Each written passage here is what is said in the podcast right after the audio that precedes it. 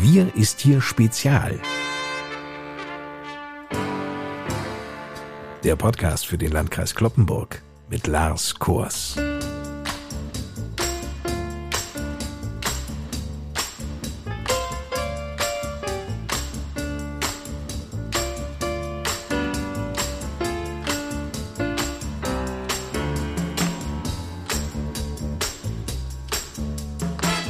Willkommen an diesem Ostersonntag 2021 zu einer besonderen Ausgabe unseres Podcasts. Die Impfung gegen das Coronavirus nimmt bei uns im Landkreis Kloppenburg langsam Fahrt auf. Aber tausende Menschen zwischen Saterland und Löningen wollen und sollen noch gegen das Virus geimpft werden. Die Impfungen stellen eine logistische Herausforderung für alle Beteiligten dar, aber für die Bürgerinnen und Bürger stehen jedoch eher die ganz praktischen Fragen im Vordergrund und genau um die wird es in diesem Wir ist hier Podcast gehen. Meine Gäste im Kloppenburger Kreishaus an der Eschstraße sind Professor Dr. Joachim Schrader, vielen noch bestens vertraut als ärztlicher Direktor und Chefarzt der Inneren Medizin am Kloppenburger St. Josephs Hospital. Nach seinem Ausscheiden dort aus Altersgründen ist er nun der ärztliche Leiter des Impfzentrums an der Thülsfelder Talsperre. Moin, Professor Schrader. Moin. Sie werden mitbekommen haben, dass hier im Landkreis Kloppenburg mobile Impfteams unterwegs sind.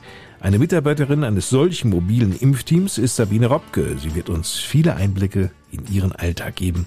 Auch Ihnen willkommen und moin. Hallo, guten Tag. Während die meisten von uns noch auf einen Impftermin warten, hat der Kloppenburger Paul Hemmel die Impfung bereits hinter sich. Wie es ihm heute geht, das wird er uns gleich erzählen.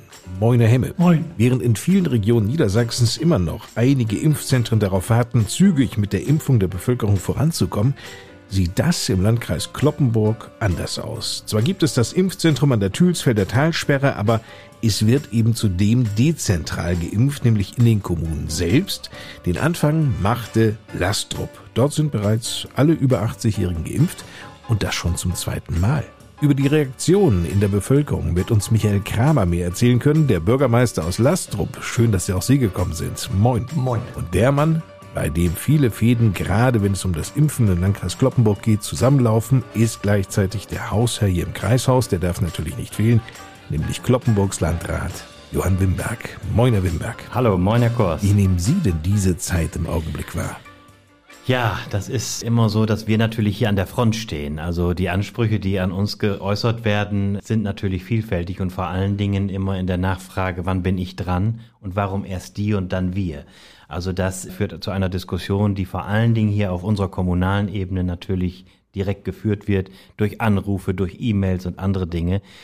Es gibt natürlich immer an irgendwelchen Dingen, egal wie sie das Land oder der Bund festlegt, was dran auszusetzen. Aber man muss es am Ende akzeptieren und ich glaube auch, man hat sich sehr viele Gedanken gemacht bei der Impfpriorisierung und sie ist am Ende auch richtig. Mhm. Das will ich auch unterstreichen, äh, auch wenn es dazu führt, dass natürlich der eine oder der andere früher und der andere später dran ist. Aber die Priorisierung ist ja eine begründete Priorisierung. Sie macht Sinn. Ja, nun hat das Land Niedersachsen auch ganz klar gesagt, wir übernehmen die Benachrichtigungen derjenigen, die geimpft werden dürfen und wir richten natürlich auch eine Hotline ein. Das scheint ja dann alles super zu laufen. Naja, an der Stelle äh, haben wir ja durch unseren eigenen Weg äh, versucht deutlich zu machen, dass es besser funktionieren kann, wenn man es vor Ort lokal, kommunal organisiert. Bei uns ist vielen Menschen, auch den über 80-Jährigen, erspart geblieben, dass sie sich in einer Hotline haben anstellen müssen, tagelang telefonieren mussten, versuchen mussten, einen Impftermin zu bekommen. Wir sind den umgekehrten Weg gegangen. Wir haben über unsere Städte und Gemeinden die Personengruppe angeschrieben, ihnen ein Impfangebot gemacht, einen Termin festgelegt und dann konnte man an diesem Termin geimpft werden. Und ich glaube, das ist für die Menschen viel entspannter gewesen, als sich über eine landesweit geschaltete Hotline unter 0800er Nummer zwischen, sage ich mal, der Küste und dem Harz anstellen zu müssen und nicht zu wissen, wann bin ich dran, bekomme ich überhaupt einen Termin und wenn ich nicht durchkomme, wann komme ich wohl durch? Das, glaube ich, war ein großes Ärgernis und hat für viel Verdruss gesorgt. Das hat hier bei uns im Landkreis Kloppenburg, das darf man und glaube ich, können wir so sagen, deutlich besser funktioniert. Wir haben in diesem Podcast Wir ist hier ja nun schon häufiger über die gemeinsame Aktion des Landkreises Kloppenburg mit den 13 Städten und Gemeinden gesprochen, nämlich die Idee, mobile Impfteams in die Kommunen zu schicken, um die über 80-Jährigen, die noch selbstständig leben, eben direkt an ihrem Wohnort auch impfen zu können. Wie kam es zu dieser Idee? Ja, die Idee ist hier im Kreishaus entstanden. Es ging nun darum, wie kann man aus der Situation das Bestmögliche machen? Wie kann man einen pragmatischen Ansatz finden? Und äh, hier im Oldenburger Münsterland sind eigentlich auch die kommunalen Vertreter immer mit einem pragmatischen Ansatz, die Menschen überhaupt mit einem pragmatischen Ansatz unterwegs. Wie kann man etwas bestmöglich und unkompliziert organisieren? Und so ist es am Ende, haben verschiedene Leute die Köpfe zusammengesteckt und wir haben gesagt, wir müssen es mal mit diesem Weg versuchen. Das heißt ja auch immer, man muss Verbündete finden, die mitmachen. Die Idee baute ja darauf aus, dass nicht wir hier aus dem Kreishaus heraus mal einen tollen Vorschlag machen. Am Ende war es ja darauf angelegt, dass auch unsere 13 Städte und Gemeinden Ja sagen dazu, mitmachen, sich bereit erklären, vor Ort Räume anzubieten und auch äh, Unterstützung zu leisten. Und da haben alle Ja gesagt. In den Gesprächen, die wir geführt haben mit den Bürgermeistern der Städte und Gemeinden, war sofort und sehr schnell einhellig die Meinung, wir machen da mit. Und wir sind jetzt ja, was die Personengruppe der über 80-Jährigen angeht, soweit, dass allen ein Impfangebot gemacht wurde. Die Impfungen laufen jetzt, äh, sind äh, dann auch äh, abgeschlossen und kommt dann schon in die Gruppe der über 70-Jährigen hinein. Und da machen die Städte und Gemeinden wieder mit. Also wir bauen schon die nächste Ausbaustufe, setzen wir schon um, um in dieser zweiten Priorisierung die nächste Gruppe dann anzusprechen. Und das ist das Schöne, das Zusammenarbeiten zwischen der kommunalen Ebene der Städte und Gemeinden und unserer kommunalen Ebene des Landkreises. Das ist Teil des Erfolgsrezepts. Herr Kramer, wie war denn eigentlich die Situation vor Impfbeginn in Lastrup? Also die Situation, die war sehr angespannt, muss man ganz ehrlich sagen. Also das merkt man, also gerade bei der Personengruppe Ü80, eine sehr große Unsicherheit, äh, Verängstigung rauszugehen und jeder hat sich einfach diesen Impfstart gewünscht und das ist natürlich klasse, dass das so schnell dann auch dezentral hier vor Ort umgesetzt werden konnte. Wie war denn Ihre erste Reaktion, als Sie von der Idee der mobilen Impfteams hörten? Da dachte ich, äh, wieder eine pragmatische Lösung, die für den Landkreis spricht, also dass wir das gemeinsam mit den Städten und Kommunen und den Landkreis organisieren können. Und wenn wir was umsetzen können, unproblematisch, ja, dann sind wir das hier im Landkreis. Herr Wimberg, gab es denn unter den Kommunen richtiges Gerangel, wer jetzt den Anfang macht? Oder mussten Sie losen?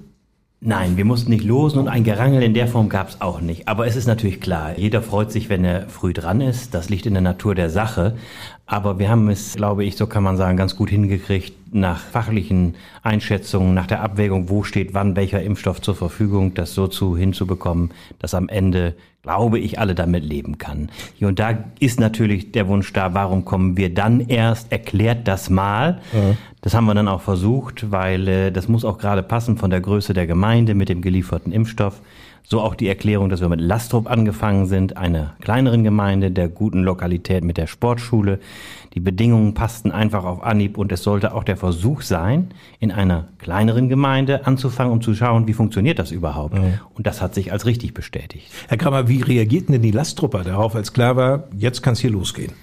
Also ich kann das einmal ganz kurz beschreiben, äh, gerade bei dem Personenkreis Jubelstürme, wo man gesagt hat, äh, endlich unkomplizierte Lösung und direkt vor Ort, weil die Vorbehalte waren doch da. Also im Hotline äh, anrufen, durchkommen, gerade die Personen, die älter sind, die sagen, wie soll ich das, wie soll ich das machen? Ich bin vielleicht nicht so technikaffin, bin nicht so hartnäckig, dass ich da die ganze Zeit in der Leitung bleibe oder mich vertrösten lasse, rufen Sie morgen nochmal wieder an. Und da war diese dezentrale Lösung, äh, glaube ich, der absolute Türöffner, um wirklich die Sorgen zu nehmen. Wie hoch ist denn jetzt eigentlich die Impfquote bei den über 80-Jährigen in Lastrup? Also wir haben dort äh, knapp 90 Prozent Impfquote gehabt bei den über 80-Jährigen und die sind auch schon mit der ersten und zweiten Impfung Ende Januar durch gewesen. Dann. Der Landrat sagte gerade, die Sportschule in Lastrup bot sich dafür eigentlich auch wunderbar an. Warum gerade die? Wir haben dort die Möglichkeit gehabt, diese Einbahnstraßen ja, Verkehr besuchstechnisch dann einzurichten, also dass kein Begegnungsverkehr oder kreuzende Personen sich dann begegnen. Äh, wir hatten genügend Räumlichkeiten zur Verfügung, wo auch das Impfteam ihre Impfkabinen dann einrichten konnten. Wir hatten einen großen Ruhebereich, wo eben diese 15 Minuten Wartezeit, um zu schauen, ob Impfreaktionen auftreten, dann äh, eingerichtet werden konnten. Also das war wirklich äh, sowas von entspannt, groß und weitläufig und das ist eigentlich da ja auch die ideale Liegenschaft gewesen. Wurde eigentlich der Plan verfolgt, die Impfteams vielleicht auch noch durch die Bevölkerung zu unterstützen oder brauchten die die Hilfe gar nicht. Nein, also das äh, brauchten wir zum Glück nicht. Die Impfteams, die sind hier, also das, was ich zumindest soweit mitbekommen habe, sehr gut aufgestellt und vor allen Dingen in einer äh, hohen Taktung. Also äh, die waren selbst davon überrascht, wie schnell das eigentlich auch vor Ort ging. Wir waren Pilotkommune und da mussten natürlich die Impfteams auch ihre Erfahrungen sammeln, wie funktioniert das mit vier Impfteams direkt vor Ort äh, und den ganzen Ablauf dann. Aber das hat alles reibungslos geklappt. Zu einem solchen Impfteam zählt auch Sabine Robke. Frau Robke, wie sah denn Ihr Leben vor Corona aus? Ich bin gelernte Gesundheits- und Krankenpflegerin. Also komme aus dem Gesundheitswesen. Genau und ähm, arbeite eigentlich im intensivmedizinischen Bereich, also auf der Intensivstation. Bin außerdem aber auch Studentin, das heißt, ich studiere Deutsch und Geschichte auf Lehramt und arbeite da zurzeit in einer sehr angenehmen Zeitarbeitsfirma, da ich mich damit besser zeitlich strukturieren kann. Jetzt habe ich unter der Pandemie natürlich mitbekommen, was gerade im Krankenhaus auch los ist. Das heißt, gerade im intensivmedizinischen Bereich ist ja sowieso immer ein Personalmangel vorhanden. Die Betten sind knapp geworden. Jetzt gerade auch um die Weihnachtszeit herum haben wir viele Patienten auch mit Covid gehabt. Ich habe ein halbes Jahr auch auf der Covid-Isolationsstation gearbeitet mit Patienten, die mit als Verdachtsfall gekommen sind oder halt auch im Verlauf gewesen sind und positiv waren und war quasi jetzt Ende des Jahres wirklich müde von diesem auf der Intensivstation arbeiten. Da sieht man ja nun mal nicht nur Positives, sondern eigentlich viel Negatives. Auch aufgrund des Studiums brauche ich halt eine gewisse Flexibilität in den Arbeitszeiten und ähm, da mein Chef sehr aktiv bei dem Deutschen Roten Kreuz ist, hatte ich dann die gute Möglichkeit, ja über das Ehrenamt quasi für den Katastrophenschutz freigestellt zu werden und so halt jetzt auch im Impfzentrum arbeiten zu können. Das heißt, ich mache dort meine Stunden und aber über meinen Arbeitgeber und das Deutsche Rote Kreuz. Sie sind also im Impfzentrum quasi angesiedelt und dann fahren Sie mit anderen Kolleginnen und Kollegen raus in die jeweiligen Kommunen. Genau, also es ist ein Impfteam quasi. Es sind, ähm, besteht immer aus einem Verwalter, einem zu Impfenden und einem Arzt. Mm, es gibt mehr, mittlerweile Gott sei Dank mehrere Teams, sodass wir halt auch an einem Tag etwas mehr schaffen können als zum Beispiel nur eine Kommune. Und hinzu kommt dann auch noch ein Einsatz im Impfzentrum selber. Das heißt, mit mehreren Teams sind wir dann mobil und können dann vor Ort Menschen, Personen, verschiedene Altersgruppen oder auch Berufe dann impfen. Ja. Was ist für Sie eigentlich der Reiz dabei, sich so zu engagieren?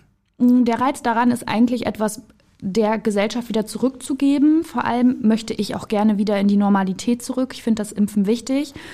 Zum anderen lernt man auch eine Menge. Es ist total interessant, äh, die verschiedenen Impfstoffe, wie sie gelagert werden, was sie können.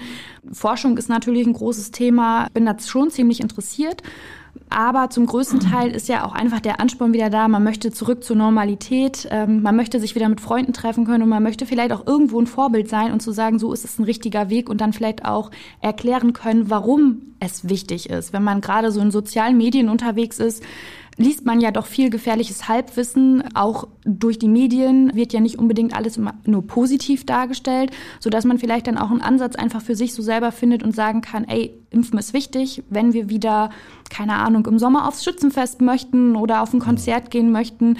Und was ich ganz, ganz wichtig finde, und das war eigentlich für mich der größte Ansporn, war halt tatsächlich die Arbeit auf der Intensivstation beziehungsweise in der Covid-Isolation gerade die alten Menschen, die in den Seniorenheimen sind, die müssen wieder raus. Die müssen wieder Kontakt haben können zu ihren Familien und die dürfen nicht so einsam, ja, teilweise auch weggesperrt sein. Also es ist ja natürlich zu ihrer Sicherheit, dass sie sich nicht anstecken können, aber ohne Impfen haben die halt nicht die Möglichkeit, wieder ihre Normalität und ihren Kontakt haben zu können. Und jeder 90. Geburtstag, ob unter Corona-Bedingungen oder nicht, kann der letzte 90. Geburtstag sein. Es wird in jedem Fall der vorerst letzte 90. Geburtstag sein. Man weiß das ja nicht so mhm. genau, wie viel Leben man noch hat, aber wenn du die 90 erreicht hast, war es ja. der letzte. Ja, das stimmt. Herr Hemme. Bitte. Wie leben Sie denn eigentlich? In einer Großfamilie oder leben Sie alleine? Oder? Nein, ich bin sehr gut verheiratet, fast 60 Jahre. Donnerwetter. Es kann alles so bleiben, wie es ist. Ja, hoffentlich auch noch eine ganz schöne Zeit. Wurden Sie eigentlich angeschrieben oder wie haben Sie überhaupt von der Möglichkeit erfahren, sich impfen zu lassen? Also ich wurde angeschrieben von der Stadt Kloppenburg und das ist ganz hervorragend abgelaufen, muss ich sagen. Also ich hatte einen Termin dann anschließend nach ein paar Wochen äh, und der ist dann auch, wie ich dann ankam, ruckzuck ging das über die Bühne. Also wir wurden sehr gut begrüßt, also aufgeschrieben alles, was so dazugehört, Papiere mhm. kontrolliert ja, und dann ging es dann einen Moment warten und dann ging es dann an die Impfung. Und dann konnten wir uns noch ein bisschen wieder hinsetzen. Ich mit meiner Frau zusammen, wir konnten ja zusammen da rein. Darf ich Sie mal nach Ihrem Alter fragen? Ich bin 85, Komma etwas. Verstehe. Und dann äh, sind wir dann äh, anschließend noch eine Viertelstunde, konnten wir uns dann ein bisschen ausruhen, fragten, ob uns gut geht, ob wir was trinken wollen. Und allen drum und dran und sagten, ja, ist alles in Ordnung, könnt nach Hause gehen. Ja. Fühlten Sie sich eigentlich zuvor von Corona bedroht? Wie man es nimmt. Eigentlich nicht so. Nicht? Wir haben ein eigenes Haus, einen großen Garten. Ich bin an und für sich ein sehr aktiver Mensch. Ich habe jahrzehntelang war ich Landesschießmeister, dann war ich vier, 26 Jahre Präsident von den Schützen und ich habe natürlich dadurch, weil ich so aktiv war, auch viele Vereine oder Veranstaltungen verpasst.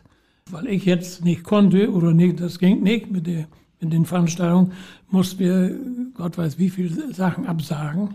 Dann die ganze Familiengeschichte. Ich konnte keine Besuche empfangen in dem Sinne. Nicht? Wir haben uns immer ein bisschen zurückgehalten.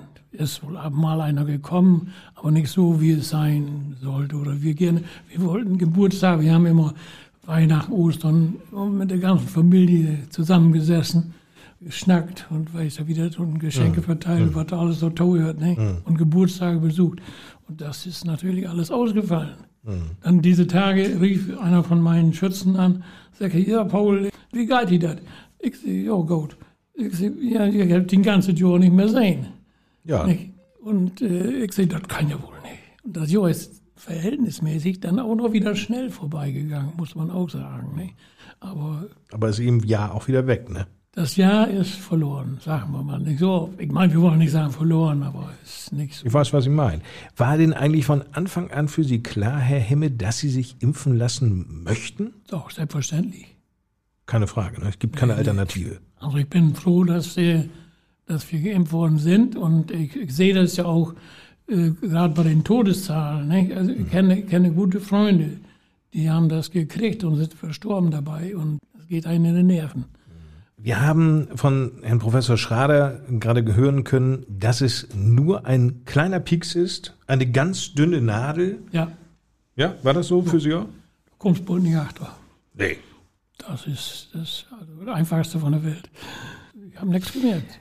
Paul Himme hat das ganz große Glück, dass er so mobil ist, dass er gemeinsam mit seiner Frau hier das Impfzentrum besuchen konnte, das ist extra eine Woche lang in Kloppenburg aufgebaut wurde. Wie gehen Sie denn bei jenen Menschen vor, die in der Zielgruppe sind, also der über 80-Jährigen, zu Hause leben, aber nicht mehr mobil sind? Fahren Sie da denn direkt hin und verabreichen dort die Impfdosis? Das ist sicherlich noch ein Problem, was diskutiert wird, dass diese Personengruppen auf jeden Fall nicht vergessen sind und wir sie auch im Kopf haben. Wir denken an diese Menschen und es wird gerade daran gearbeitet, wie wir die auch besser erfassen können. Es gibt den einen oder anderen, der es geschafft hat, über den Rettungsdienst seine erkrankte Mutter oder auch den erkrankten Vater ins Impfzentrum zu bringen oder auch in die Sporthallen vor Ort. Das sind dann Liegentransporte gewesen. Aber uns ist auch bewusst, dass es Patienten gibt, die vielleicht in der Heimbeatmung sind oder Hausbeatmung und zu Hause leben, die nicht an diesen Termin teilnehmen können. Da müssen wir gerade noch gucken, wie wir das umsetzen können. Aber ich weiß, dass all meine Kollegen bereit dazu wären, natürlich auch nach Hause zu fahren und diese Person dort zu impfen. Also ich muss schon sagen, dass gerade im Landkreis Cloppenburg wir großes Glück haben, wie das gerade funktioniert mit dem dezentralen Impfen. Ich denke nicht, dass wir uns da beschweren dürfen, wenn man das mit anderen Landkreisen vergleicht.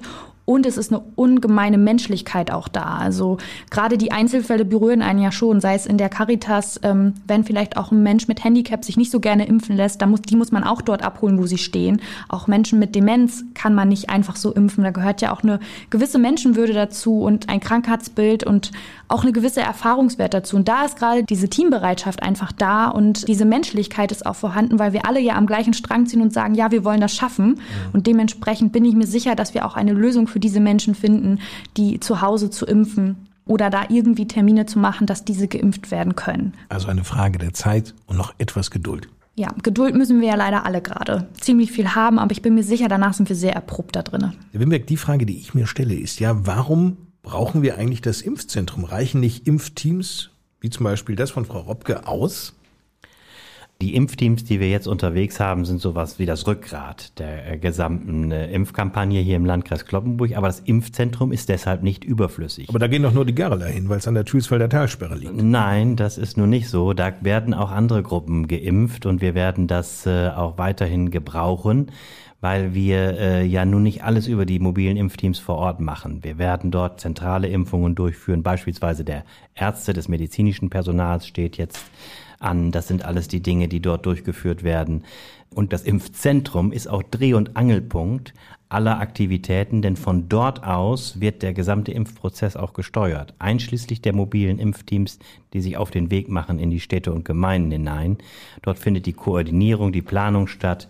Das ist im Grunde genommen der zentrale Punkt, von dem es ausgeht. Und es finden auch jenseits der Garler, die natürlich das Impfzentrum in, den, in ihrer eigenen Gemeinde haben, von der Örtlichkeit an der Thülsfelder Talsperre, kommen dort eben auch andere zusammen, die dort äh, geimpft werden und dorthin eingeladen werden zur Impfung. Herr Professor Schrader, wie sind Sie denn dazu gekommen, Leiter dieses Impfzentrums zu werden? Ja, also ich, das Problem war, dass ich keine Zeit zum Nachdenken hatte. Also Herr Wimberg hat mich abends beim Fernsehen bei einem Krimi erwischt, wo ich auf Tätersuche war und äh, bevor ich eine Ausrede hatte, hat er mich schon gehabt. Aber da muss ich sagen, nachdem das jetzt so läuft, macht das richtig Spaß, weil das Team, das da ist, aus allen Berufsgruppen, hat eine wahnsinnige Motivation, weil sie haben das Gefühl, nach einem Jahr sich in der Ecke verkriechen, können wir aktiv gegen das Virus kämpfen. Und das macht eigentlich eine gute Stimmung, weil man irgendwie das Gefühl hat, jetzt kommen wir, tun was, um den Staat wieder in Gang zu bringen. Wie sieht denn eigentlich, Herr Professor Schrader, Ihre Aufgabe genau aus im Impfzentrum? Also wir kümmern uns um die gesamte Organisation. Wir müssen vor allen Dingen sehr genau prüfen, wer ist berechtigt, in welcher Reihenfolge das ist und wie können wir die Menschen schnellstmöglich erreichen. Klingt relativ einfach, hatte ich auch so gedacht, aber es ist relativ schwer im Detail, das zu machen. Dazu noch das ganze Handling des Impfstoffs, dann die ganzen Sonderanträge. Die Impfordnung bildet ja nicht alle ab. Wir haben sehr viele seltene Krankheiten oder Kombinationen von Krankheiten, wo man genau überlegen muss, wozu führt das, zu welcher Impfantwort führt das auf unserer Seite.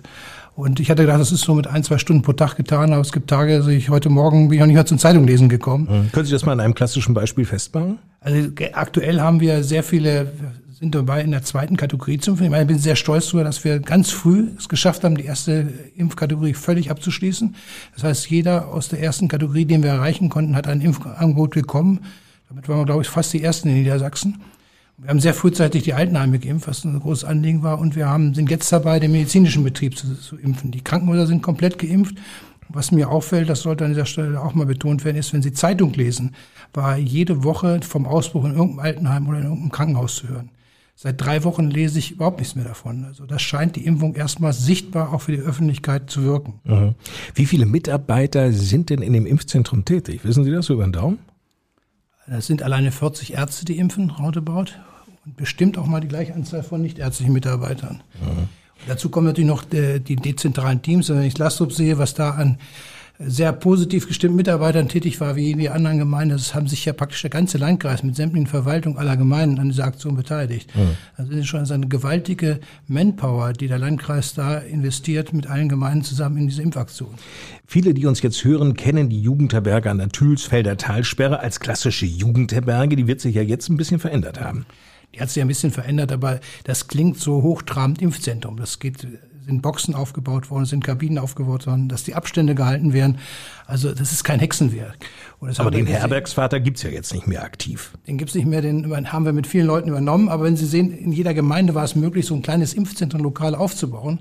Viele haben die Blutspendematerialien genommen, das aufgebaut, die Hygienemaßnahmen eingebaut. Und das war nicht aufwendig. Also es war offensichtlich jede Gemeinde in kurzer Zeit die Logistik herzustellen. Wie lange hält eigentlich die Wirkung dieser Impfung an? Das ist nicht ganz sicher. Wir gehen davon aus, dass es mindestens ein halbes Jahr hält. Das wäre dieselbe Zeit, die ein Infizierter immun ist.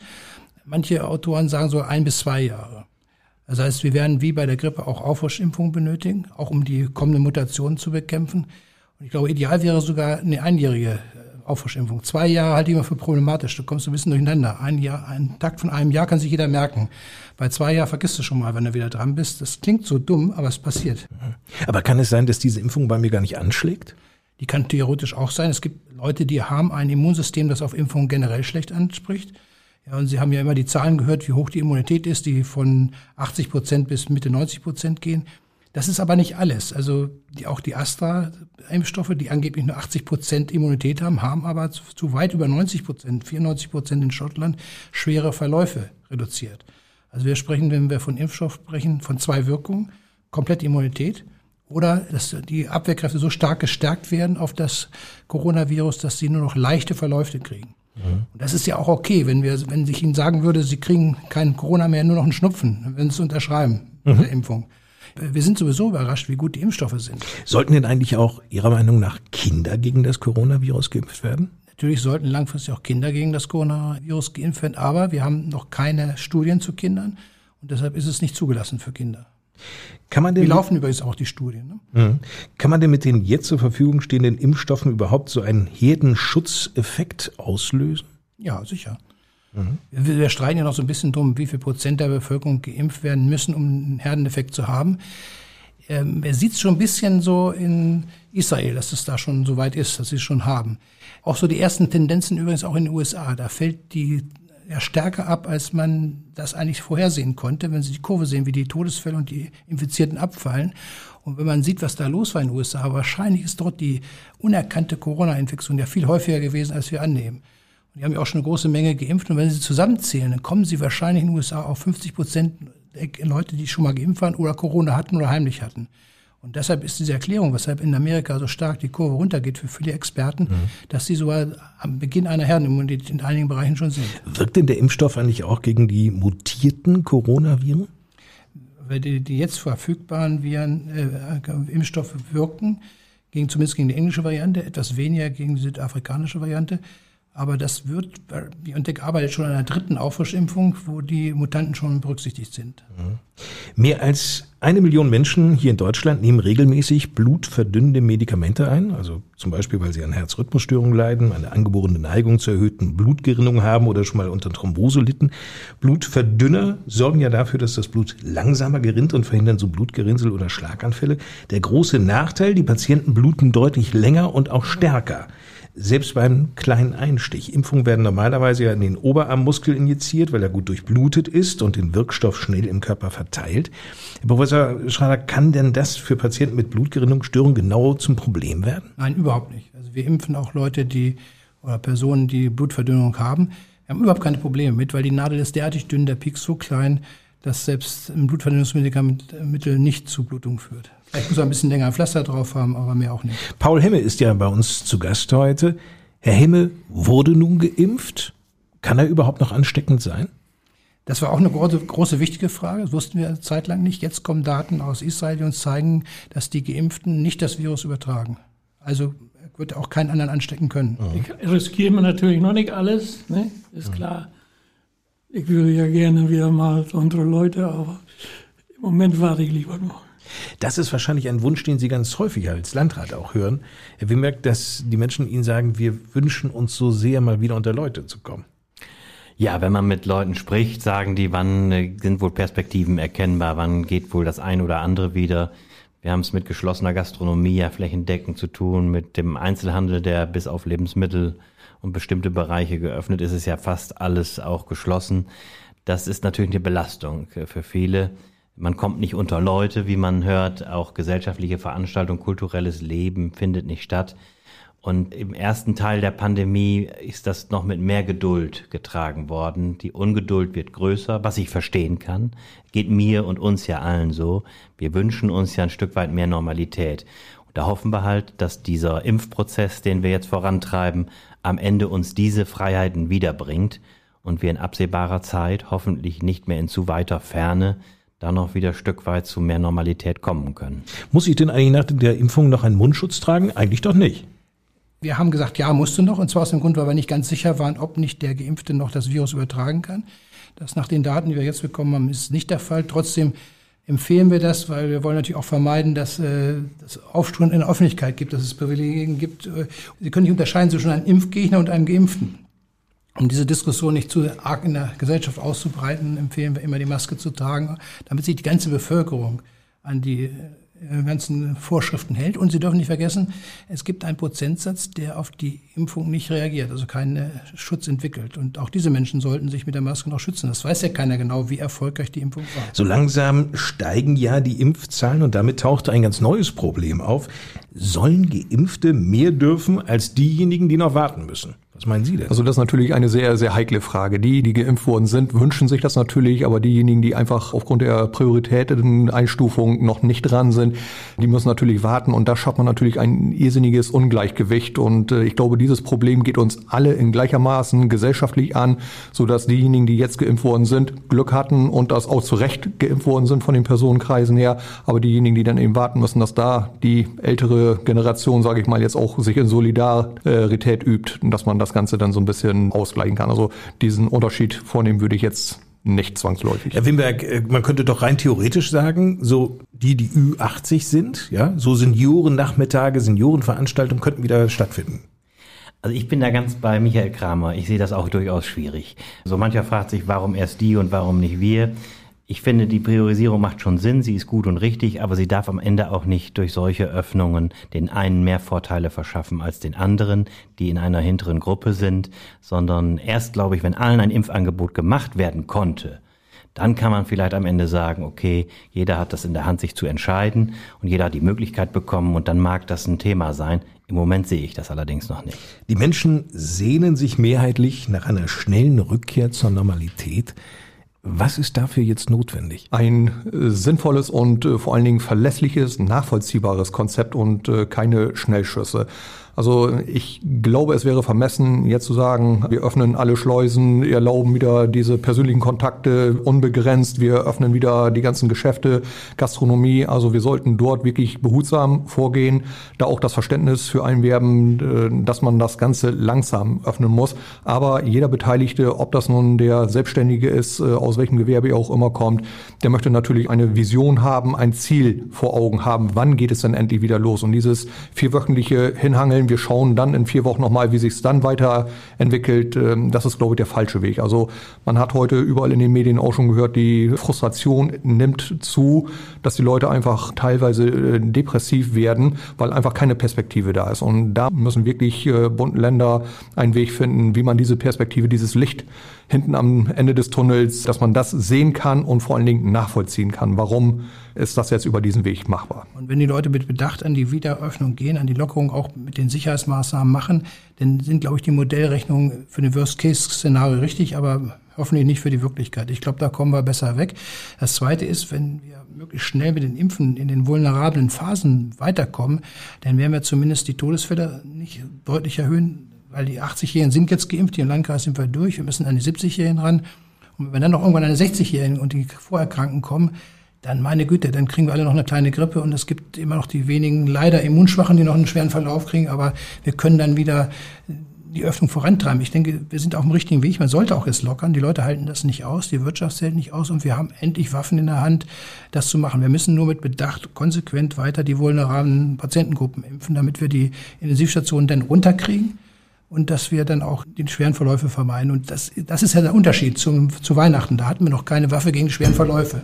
Und wenn wir, die, wir sehen es ja jetzt schon, was ich Ihnen eingangs sagte, wir kriegen keine Todesfälle mehr aus den Altenheimen gemeldet, überproportional. Wir kriegen weniger Todesfälle und schwere Verläufe aus dem medizinischen Personal. Also es scheint sich schon was so langsam zu tun. Und ich denke noch mal so drei Monate weiter, dann wird es gehen. Also ich sehe das eher positiv. Die Worst-Case-Szenarien müssen wir machen, um die Bevölkerung auch, auch klar zu machen. Haltet ihr euch nicht an die Hygienekonzepte. Werdet ihr zu leichtsinnig, wird das wieder rückwärts gehen mhm. mit dem Worst-Case-Szenario, das dann eintreffen wird. Es ist ja unfassbar schwer, Prognosen in dieser Zeit abzugeben. Lothar Wieler, der Chef des Robert-Koch-Instituts, sprach am Ausbruch damals der Pandemie, also vor einem Jahr, von mindestens zwei Jahren, die uns das Thema Corona tagtäglich beschäftigen und auch beeinflussen würde. Das wäre von heute aus betrachtet also noch das komplette Jahr 2021. Teilen Sie seine Einschätzung von damals? Er ist ziemlich dicht an der Wahrheit, muss man fairerweise sagen. Auch Herr Drosten, der in dieser Zeit ja eigentlich als fast einziger Virologe immer die Wahrheit gesagt hat. Das beeindruckt mich heute noch, wenn ich seine Aussagen von Beginn an höre. Und heute war der Mann immer am dichtesten bei der Wahrheit, obwohl, oder der Voraussage richtig gelegen, obwohl er auch nicht viel wusste über das Virus. Vielleicht mehr als wir alle hier. Äh, der hat das ähnlich gesagt. Und die einzige Prognose, die man kassieren musste, ist, sie haben alle gesagt, der Impfstoff, der gut sein wird, wird 2021 wahrscheinlich erst im Herbst kommen. Da sind die Wissenschaftler ein Dreivierteljahr schneller gewesen, als die Prognosen gesagt haben. Und wenn man das mal abzieht, dann haben, hat Herr Wieler und äh, auch Herr Drosten recht, wir brauchen zwei Jahre, und bis die Bevölkerung wirklich durchgeimpft ist, dann werden wir wahrscheinlich so im Sommer das letzte Impfangebot machen, die Folgeimpfung haben, dann wird es Herbst werden.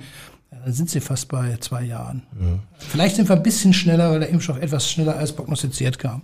Aber sonst grob gesagt wird uns das begleiten noch eine Zeit lang. Was gibt Ihnen denn ganz persönlich Hoffnung? Also mir gibt erstens große Hoffnung, dass wir den Impfstoff so weit kriegen, dass wir die Menschen, die vor schweren Verläufen äh, verfallen sein werden, dass wir die schützen können langfristig. Wir werden immer ein paar Prozent haben, die ja auch übrigens an der Grippe schwere Verläufe haben. Das dürfen wir nicht vergessen, das wird es auch unter Corona geben. Das Zweite ist, ich glaube, dass die Menschen so ein bisschen begriffen haben, äh, wie man solchem Virus begegnet. Das wird auch, glaube ich, langfristig sein. Es hat einen Schock gegeben in dieser Gesellschaft. Aber sie haben viel gelernt. Wir haben alle viel gelernt. Dann soll ich auch die Maske zu tragen, auch in Erkältung sein. Warum denn nicht? Mhm. Ja, wenn Sie sehen, dass zum Beispiel die Grippe ist dies ja völlig ausgeblieben. Ja, das ist so ein Nebeneffekt gewesen. Die, die Praxen sagen, so wenig äh, grippale Infekte haben sie seit Jahrzehnten nicht gehabt. Das war die Maske, die die Grippeinfektion runtergebracht hat. Deshalb glaube ich schon, dass äh, wir was gelernt haben. Und wir brauchen dann noch, was wir dann noch brauchen, ist, und das würde den richtigen Durchbruch geben, ein Therapeutikum, dass wenn man einen Verlauf hat mit Corona, der in einem Krankenhaus endet, dass wir Medikamente haben, die auch die aktive Infektion äh, zumindest heilen oder angehen kann. Und wenn das noch gelingt, dann können wir sagen, Corona ist Alltag geworden, dass wir locker besiegen können. Auch ein bisschen sehr optimistisch formuliert, aber ich glaube da so ein bisschen dran, weil die Wissenschaft hat uns in der Impfung gezeigt, dass das geht. Jetzt wird es uns auch in der Therapie noch zeigen. Also Hoffnung gibt mir A, erstmal, dass wir äh, jetzt hier relativ äh, schnell einsteigen konnten in die Impfung dass das Ganze ausgedehnt wird, dass wir jetzt über Personenkreise äh, der 70- bis 80-Jährigen sprechen, dann auch teilweise, das bereitet der Landkreis, da wird Herr Wimbeck gleich sicherlich noch etwas zu sagen können, wo, wo dann eben die äh, Personen unter 70 Jahren, die dann eben halt mit chronischen äh, Vorerkrankungen ähm, dann ja belastet sind, dass die geimpft werden können. Und so kommen wir einfach in der Stückzahl der geimpften Personen äh, enorm hoch. Das sind so eigentlich Hoffnungen, die parallel nebeneinander herlaufen, dass wir möglichst zum Sommer hin dann eine große Anzahl an Personen geimpft haben, sodass dann wieder nach und nach ein Stück weit Normalität einkehren kann. Vielen herzlichen Dank. Herr Hemme, was gibt Ihnen in dieser Zeit eigentlich Hoffnung? Dass wir die Pandemie, wie sie heißt, loswerden. Und da habe ich große Hoffnung, dass wir uns irgendwie ganz normal, einigermaßen normal verhalten. Es wird wahrscheinlich nicht mehr so schnell kommen, dass man sich gegenseitig so begrüßt. Und dann müssen wir mal sehen. Ich drücke die Daumen, dass alles jetzt gut läuft und dass Ihre Hoffnungen und Erwartungen erfüllt werden. Und welche Hoffnungen und Erwartungen oder vor allem auch die Frage an Sie, was gibt Ihnen Hoffnung, Frau Robke? Also ich hoffe schon, dass eine große Impfbereitschaft da sein wird, damit wir halt wieder zu dieser Normalität auch finden können, weil ich denke schon, dass ohne das Impfen wir nicht weiterkommen werden. Die Mutationen sind da und es hat ja auch gezeigt, dass einige Impfstoffe ja auch gut auf die Mutation ansprechen. Das heißt, wir haben ja einen Schutz und nur mit Schutz und andere schützen können wir ja letztendlich wieder sagen, wir dürfen uns irgendwann die Hand geben. Ich vermisse das total, die Hand zu geben. Für mich hat das was mit, mit positiver Erziehung auch zu tun und das gehört für mich einfach in einem, in einem Kontakt dazu. Ähm, auch mal eine Umarmung zu geben, der besten Freundin oder jemanden überhaupt in den Arm nehmen zu können. Für mich ist das Impfen dementsprechend da gerade der größte Hoffnungsträger zu sagen, im nächsten Sommer, also im Juni, wenn vielleicht das Wetter wieder schön ist und man auch an den Badesee gehen kann, dass man dann vielleicht auch wieder mit mehreren Leuten das machen kann. Das ist so meine Hoffnung. Und dass wir nicht noch bis Weihnachten wieder warten müssen, um zu hoffen, dass 2022 besser wird, nachdem man vielleicht nach diesem Jahreswechsel gemerkt hat, hm, 21 ist da, aber so viel besser sieht es jetzt eigentlich noch gar nicht aus. Was gibt Ihnen Hoffnung, diesem Osterfest 2021, Herr Wimberg? Ja, ich habe halt große Hoffnung auch, dass am Ende dieses Impfprozesses das im Grunde genommen den Durchbruch bringt zu äh, mehr Normalität, um wieder dahin zu kommen, wo wir mal waren, dass normale Begegnungen möglich sind, der Restaurantbesuch, der Einkauf, Theater, Kino, andere kulturelle Veranstaltungen, das Schützenfest, wir haben es gehört. Das sind so Dinge, die bei uns wie selbstverständlich dazugehören, die Begegnungen möglich machen und dass man, und ich glaube, das ist der Wunsch Nummer eins bei vielen, auch zu Hause in der Familie und mit Freunden sich einfach mal wieder zusammensetzen kann. Und wenn es nur zehn Leute sind oder 15, all das, was über so lange Zeit nicht möglich war, das ist, glaube ich, meine Hoffnung, die ich habe und die macht sich fest, eben an diesem Impfprozess, der uns dann in einiger Zeit eben wieder in dieses Stück an mehr Normalität dann zurückbringt. Herzlichen Dank, Johann Wimberg, Sabine Robke, Paul Hemmel, Michael Kramer und Professor Joachim Schrader. Herzlichen Dank Ihnen für Ihr Interesse. Mit diesen Hoffnungen endet unsere Sonderausgabe des Podcasts. Nächsten Freitag können wir uns wie gewohnt mit einer neuen Ausgabe von Wir ist hier extra wieder. Bis dahin Ihnen eine schöne Zeit und vor allem erholsame Ostertage. Ich bin Lars Kors.